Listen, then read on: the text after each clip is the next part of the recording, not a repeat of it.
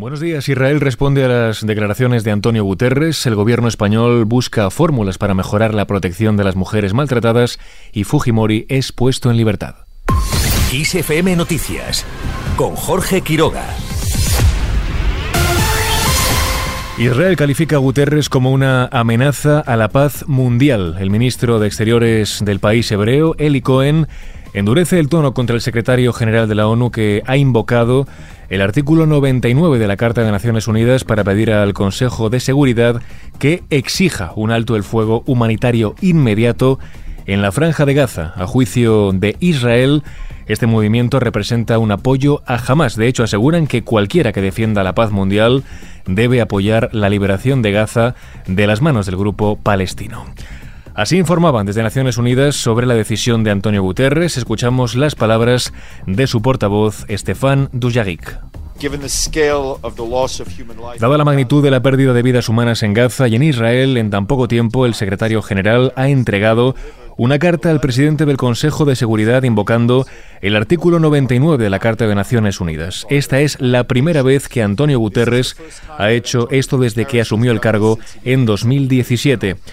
El artículo 99 establece, y cito, que el secretario general podrá presentar ante la atención del Consejo de Seguridad cualquier asunto que, en su opinión, pueda amenazar el mantenimiento de la paz y la seguridad internacionales. En la carta que hemos compartido con ustedes, el secretario general insta a los miembros del Consejo de Seguridad a presionar para evitar una catástrofe humanitaria y pide que se declare un alto el fuego humanitario. Por su parte, el presidente del gobierno español, Pedro Sánchez, ha respaldado este miércoles la decisión de Guterres y asegura que comparte plenamente sus motivos para hacer un llamamiento al Consejo de Seguridad. Insiste en que la catástrofe humanitaria en Gaza resulta insoportable. Al margen de este asunto, el Gobierno busca fórmulas para mejorar la protección de las mujeres maltratadas. La ministra de Igualdad, Ana Redondo, y el titular de Interior, Fernando Grande Marlasca, se reúnen hoy con este objetivo. Entre otras cosas, analizarán todos los pormenores del sistema policial Biogen.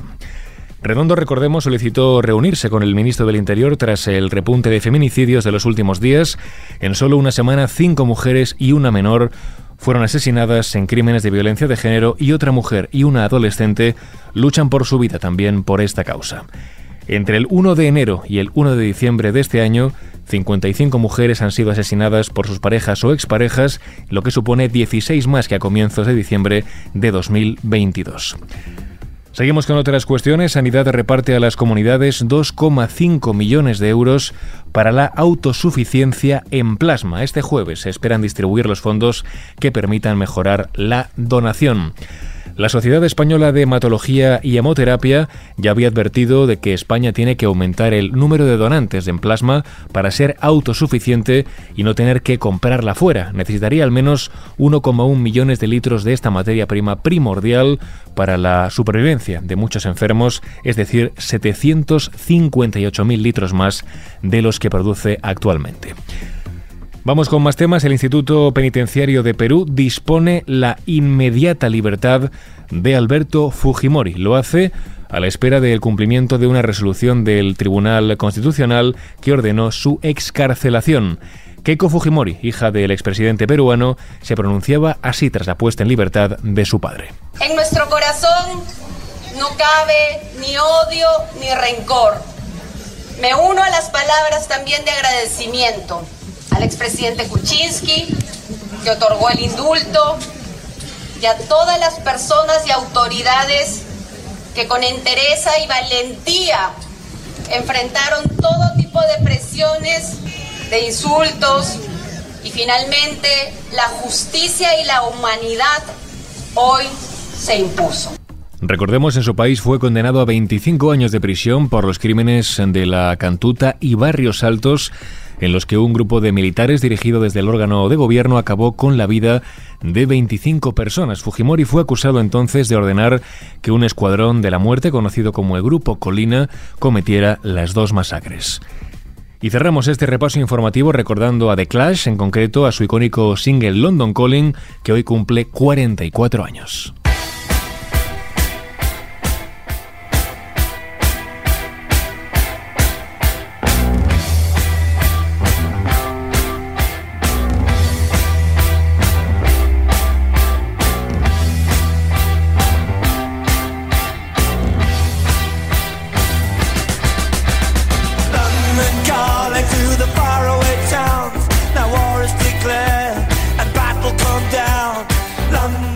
Un tema vinculado a la Segunda Guerra Mundial, ya que London Calling era la identificación que empleaba la estación de servicio mundial de la BBC en sus transmisiones a países ocupados. La canción marcó un antes y un después para la banda, ya que pasaron de ser una de las sensaciones del underground a llevar el punk a las masas. London Calling es un himno apocalíptico en el que el cantante Joe Strummer detalla las muchas formas en las que podría terminar el mundo. El tema fue escrito en la época de la Guerra Fría y es esta inminente sensación de fatalidad la que se filtra a través de London Calling. Su música es un mensaje para todos aquellos que no prestaban atención a que la amenaza de guerra era inminente y fue también un ataque a la apatía. Londres llama y no quiero gritar, dice, pero mientras hablábamos te vi cabeceando. Stramer también aborda temas como la hambruna, la adicción a las drogas, la crisis nuclear y otras variedades del fin apocalíptico. London Calling hizo que la banda ganara notoriedad en los Estados Unidos y que el álbum homónimo fuese universalmente respetado por los críticos de todo el mundo, a pesar de su dirección centrada en Gran Bretaña.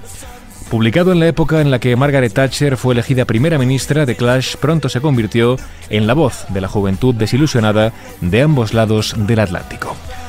Y así con el recuerdo de Clash ponemos punto y final a este podcast. Susana León Garabatos estuvo al frente del control de sonido un día más. Y ya sabes, si quieres seguir informado cada hora puedes hacerlo en directo en los boletines de Kiss FM. Muy buenos días.